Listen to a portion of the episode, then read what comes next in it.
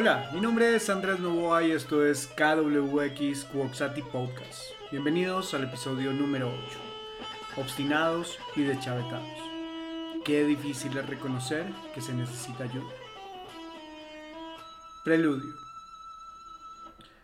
Quiero contarles hoy algo muy interesante e importante en mi vida. Tal vez es algo que siempre me ha acompañado Vengo de una familia donde tradicionalmente se ha enseñado que parecer débil está mal, donde llorar no es una opción y quejarse es algo malo. Vengo de una familia que carga en sus espaldas una gran cantidad de sensaciones, dolores, enfermedades, conflictos y problemas y siempre se ha creído que está bien no hablar de ello, que está bien hacerle quite al asunto, simplemente pensar que nadie podrá ponerse en los zapatos del otro para tratar de comprender lo que a uno lo está afectando. Pero no me malentiendan. Tengo una familia maravillosa, que amo con todo mi corazón, pero sufro el flagelo de lo que es tratar de ser fuerte a toda hora. Tragarse esos malos momentos y tener la necesidad de siempre demostrar que estoy bien. Hay algo claro, y es que no es necesario hacerlo, no es necesario ser fuerte en todo momento. A veces, sentir está bien. Llorar, Contar acerca de alguna afección de salud física o mental está bien, porque todos al final de cuentas sabemos la importancia de saber que el otro que está al lado de uno tiene un bienestar, así sea tratando de entender su situación. De igual manera, no siempre tiene que ser uno el que lleva los, a, a cuestas los problemas del otro. A veces necesitamos de una ayuda externa, alguien diferente que nos dé una visión objetiva y que nos ayude a descifrar qué es lo que está pasando realmente y cómo sobrellevarlo. Nadie se puede poner en los zapatos del otro. Todas las formas son diferentes, eso es cierto. Pero también es cierto que no somos islas, que somos seres sociales, que hacemos parte de un grupo o de una familia y que siempre hay alguien que quiere lo mejor para nosotros. Tal vez solo hay que escuchar un poco más o atreverse a hablar un poco más. Sé que no me pasa solamente a mí o a mi familia, es algo muy común, pero a final de cuentas, qué difícil es aceptar que se necesita ayuda. Puntos de fuga. No se trata de ser victimista, ni que nuestra vida sea una telenovela, ni que todos nos debamos convertir en una especie de espiritistas que sabemos predecir el futuro o saber las pócimas de sanación física y mental. Se trata de lo que deberíamos pensar y sentir de nuestro rol que asumimos en cualquier momento dentro de un grupo y el impacto que tenemos en los demás. Yo mismo he cometido muchas veces el error, guardarme una cantidad de cosas físicas y emocionales simplemente por creer que las puedo resolver solo o que no necesito ayuda de nadie para enfrentarlas. Y no es tan fácil como estas palabras. A veces esto lleva consigo una carga muy fuerte que afecta lentamente el ánimo, afecta en el estrés, en la ansiedad, en la depresión o en cualquier trastorno que se pueda generar por simplemente creerse un superhombre o una supermujer. Aclaro, este concepto es algo narcisista. Estoy por encima de todo, puedo con todo y actúo bajo ese fin es que pedir ayuda o reconocer que se necesita ayuda no es de débiles. A veces llegar a ese punto donde realmente uno dice, necesito de alguien más, necesito que mi familia me apoye sin juzgarme, o necesito la ayuda de un profesional, puede desgastar un montón. Y puede ser la decisión más fuerte que el mismo hecho de tragarse todo. Y es que el tragarse todo no es de superhombres o supermujeres. Es de humanos que se sienten con miedo a ser juzgados, que sienten temor de parecer débiles, que sienten remordimientos por creer que al pedir ayuda están trasladando el problema a alguien más. Cada quien carga con su propio equipaje, pero este se puede aligerar un poco. Durante muchos años he sido una persona cerrada en cuanto a mi salud física y mental. He escuchado a mi madre millones de veces decir que yo solo me quejo cuando estoy justo para ir de urgencias al médico y que sabe que es algo grave y eso no está bien, para nada bien. No porque me tenga que quejar todo el tiempo, no, sino porque no estoy siendo consciente que el aceptar las señales de mi cuerpo y de mi mente me pueden ayudar a prevenir algo probablemente mucho más fuerte o más complejo y que mi familia y mi entorno más cercano está ahí conmigo. Tengo más de 20 cirugías en mi cuerpo. He estado a punto de morirme en unas tres ocasiones. Cargo con una enfermedad autoinmune y otra genética. Y solo cuando el dolor se estaba convirtiendo en el motor de mis estados de ánimo emocionales y en lo físico que me estaba controlando, me estaban llevando una mala calidad de vida sin bienestar, fue que tomé conciencia y me quejé. Pasaron más de cinco años para hacerlo. Esto lo tuve que hacer durante mucho tiempo. Durante muchos años viví con dolor. Esa era mi normalidad. Y ahora que pude recibir ayuda que me abría esto, no tener dolor es algo extraño, pero lo llevo día a día y lo disfruto a su manera. También durante muchos años sufrí de insomnio. Dormía dos o tres horas a la semana y me estaba enloqueciendo, probablemente sin darme cuenta. Sufrí de depresión, en algunas oportunidades de mi vida, angustia, ansiedad, estrés, y siempre lo llevé conmigo como si fuera exclusividad de mi equipaje. Nunca pedí ayuda de manera tácita, y esto me repercutió directamente en mi salud. No he mejorado muchas de estas cosas, pero ahora trato de hablar un poco más, de exteriorizar lo que siento. Trato de pedir ayuda a profesionales y poco a poco me voy enfrentando a todo aquello que me persigue durante muchos años. También he sido una persona que se preocupa mucho por los demás a lo largo de mi vida y me había dejado a mí mismo a un lado. No siento pena al decirlo porque también me cargaba con todo lo de los demás. Probablemente nunca dejaré esa naturaleza. Soy humano y me gusta ayudar a las personas que lo necesitan y me busquen, pero ahora lo hago de una manera más consciente. Trato de cuidarme a mí mismo, porque de nada me sirve intentar estar para los demás si no estoy bien conmigo mismo. Con esto no quiero decir que soy perfecto, ni mucho menos. Me equivoco constantemente.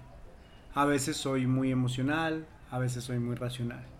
A veces quiero imponerme en algunas situaciones y por momento dejo que las cosas pasen con tal de no discutir. No me molesta hablar de mis problemas ni de mis defectos. Hace mucho tiempo que intento reconocerlos y trabajo en ellos, para resolverlos cuando se puede o para minimizarlos, con el único fin de estar bien para mí, para mi familia, para mi entorno, y perseguir eso que a veces de manera idealista llamamos felicidad. A veces quisiera hacer más, ayudar más, servir de apoyo para más personas, pero solo puedo hacerlo hasta el punto en que las personas quieren que lo haga. No se pueden presionar esos momentos, todo llega en su momento para todas las personas. Eso sí, no hay que dejar pasar el tiempo. La vida es ahora, así parezca que se ha detenido por una pandemia. Hay cosas que uno puede manejar y está bien. Hay cosas que pueden ir creciendo sin que uno se dé cuenta y hay que atajarlas antes de que sea difícil. Y hay cosas que se nos salen de las manos.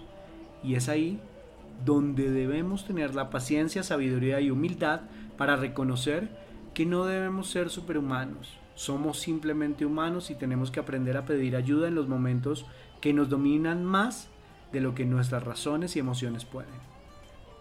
A veces las pequeñas cosas para unos son pequeñas precisamente, pero para otras son enormes. Y no podemos juzgar porque los zapatos nunca serán los mismos. El cuerpo es un receptor de todas nuestras emociones y sensaciones, y aprender a leerlo es importante. Nuestra mente nos da un cúmulo de información a la cual deberíamos colocarle más atención para comprender qué es lo que debemos hacer para nuestro bienestar. A fin de cuentas esto se reduce a que somos seres obstinados, que creemos que no necesitamos de nadie más, porque nos lo han vendido como un estereotipo. El hombre fuerte, la mujer fuerte, los niños no lloran, los sentimientos no importan, y muchas otras cosas más, pero eso no es cierto. Somos obstinados y deschavetados por creerlo, por creer que nadie se preocupa por nosotros, o el extremo, que si hablo y pido ayuda voy a preocupar a los demás. Lo que sabemos todos, pero nos lo aguantamos, es que lo que le pasa a las personas que nosotros queremos nos impacta de manera directa. Cuando es físico, lo sabemos, así no digamos nada. Cuando es por un trastorno mental, lo sentimos. Así la persona que lo siente se encuentra en la negación. Uno siente al otro y el otro lo siente a uno. Pero somos tan obstinados que ese sentir compartido queda en una sensación momentánea, que no es más que un grito desesperado en silencio que busca no ser juzgado y que necesita de los demás. No está mal pedir ayuda, no está mal disculparse. Quiero empezar yo. Quiero disculparme con todas las personas a las que no he entendido, a las que no he sabido leer, con quienes no he interpretado un momento o un espacio, a quienes no escuché cuando me buscaron. Quiero pedirles ayuda a todos ustedes, cuando me vean mal, física o emocionalmente, pregúntenme, no les dé miedo.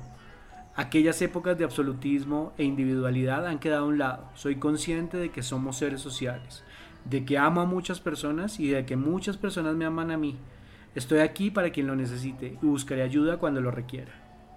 No me dejen hundir de nuevo en la infernal idea de creer que todo lo puedo resolver solo porque solo puedo decirles que he descubierto que existen muchas cosas que se me salen de las manos y que hay muchas personas dispuestas a poner su mano, a acompañarme, a no juzgarme, a no presionarme y a recordarme profesionales cuando la situación lo amerite. Al final de cuentas, cuando se rompe el molde, no es difícil pedir ayuda y tratar de cambiar lo que nos hace daño. Pero hay que romper ese molde maldito, genético y cultural que nos ha impuesto un deber ser por encima de todo. De antemano, quiero ofrecerme para todos los demás. Si sienten que puedo escucharlos, abrazarlos, así sea de manera digital, darles un impulso, darles mi opinión sin ser ley o mirar alguna solución que pueda requerir de alguien más, cuenten conmigo. Lo haré con toda la objetividad posible y estaré allí sin juzgar. No duden en contactarme. Reflexiones finales. El cuerpo es aquello que nos permite relacionarnos con el mundo, percibirlo y entenderlo. No lo dejemos en el último eslabón. Busquemos soluciones a nuestros males y entendamos que el bienestar también está con una buena calidad de vida. Escuchémoslo. Él nos dará toda la información necesaria. Por otro lado, hay que confiar en los profesionales que nos ayudan con nuestro cuerpo. Si no confían en sus médicos, enfermeras o profesionales de la salud, personas que manejen procesos alternativos, chamanes, busquen a alguien en quien sí confíen y que les explique exactamente cuál es su afección. Es importante que exista una corresponsabilidad y que aquellas personas destinadas a tratarnos y ayudarnos nos den toda la información que requerimos para enfrentarnos a una posible mejoría. Préstele atención a la salud mental. Los trastornos mentales funcionan de manera diferente y pueden irse incubando desde hace bastante tiempo una pequeña idea o situación a la que no le paramos bolas puede crecer a tal punto de generar depresiones, estrés, ansiedad, ataques de pánico, fobias, algunos trastornos de estados de ánimo, trastornos alimenticios, trastornos psicóticos de personalidad, psicopatías o sociopatías, entre miles más que no podemos ni siquiera conocer. Si se siente sin ánimo, triste, con ganas de llorar, viva esa emoción, no la reprima. Si ve que se le está saliendo de las manos, pida ayuda. Una píldora puede atacar el momento, pero no atacará la verdadera razón de la depresión. Si su trabajo maneja altos niveles de estrés, dese momentos para salirse de esos espacios y genere momentos desconectados que le permitan regularse, buscar un equilibrio. Si el estrés pasa por otra persona, un jefe, una persona de su familia, háblelo, cuéntelo, no se lo guarde, porque también se trata de que todos tenemos derecho al buen trato y al buen espacio, sea en el hogar o sea en el trabajo que le genere tranquilidad. Recuerde que el estrés también es una enfermedad laboral. Si ya el estrés le ha desencadenado en demasiado angustia o deterioro funcional, busque ayuda. La ansiedad es algo que está carcomiendo a las personas actualmente. No le dé miedo reconocer que puede tener pánico, temor o terror asociados a una situación particular. No todo el mundo interpreta el mundo de la misma manera ni vive las emociones de forma igual. Pensar, sentir, interpretar nos hace humanos, pero no tenemos que tragarnos todas nuestras emociones ni pensamientos. Si alguien lo juzga por ello, esa persona es una pelotuda. Así que aunque parezca difícil, no le pare bolas. Existen muchas enfermedades físicas y mentales, muchas creadas por nuestra relación con el entorno o un contexto determinado. Hay que aprender a leernos y a cuidarnos y por supuesto a reconocer en cuáles momentos necesitamos pedir ayuda para enfrentarlos. Generemos una especie de ayudómetro que nos permita saber en qué momento ya las cosas se nos salieron de las manos y necesitamos de alguien más para enfrentarlo. Si sufre de alguna afección física, por favor visite a su médico profesional de salud, chamán, líder espiritual o ancestral, en quien confíe, pero por favor no se medique solo. Es otro de los problemas que tenemos actualmente. Muchas veces algo físico que no se le resuelve nos lleva a un trastorno mental. Si sufre algún problema de tipo trastorno mental, busque con quién hablar, pide ayuda o busque una ayuda institucional. En el caso de Bogotá hay una línea, la alcaldía tiene la línea de atención que es la 106 o por WhatsApp pueden escribir al número 300 754 8933 que es de la Secretaría Distrital de Salud. Si creen que puedo ayudarlos yo, acá estoy. No juzgo ni tampoco me creo redentor. Solamente trataré de ver cómo le puedo aportar. Y si no aporta mi rol, buscaremos a alguien más. Con esto acabamos este episodio de KWX Cuboxati Podcast. Párele bolas a su salud mental y física. Síganme por favor en arroba camaleón enojado en Instagram, en arroba Andrés Novoa en Facebook o escríbanme a través de la plataforma PodNation. Si quieren también me pueden escribir a través del correo camaleonenojado arroba gmail.com. Nos encontramos pronto. Buena energía.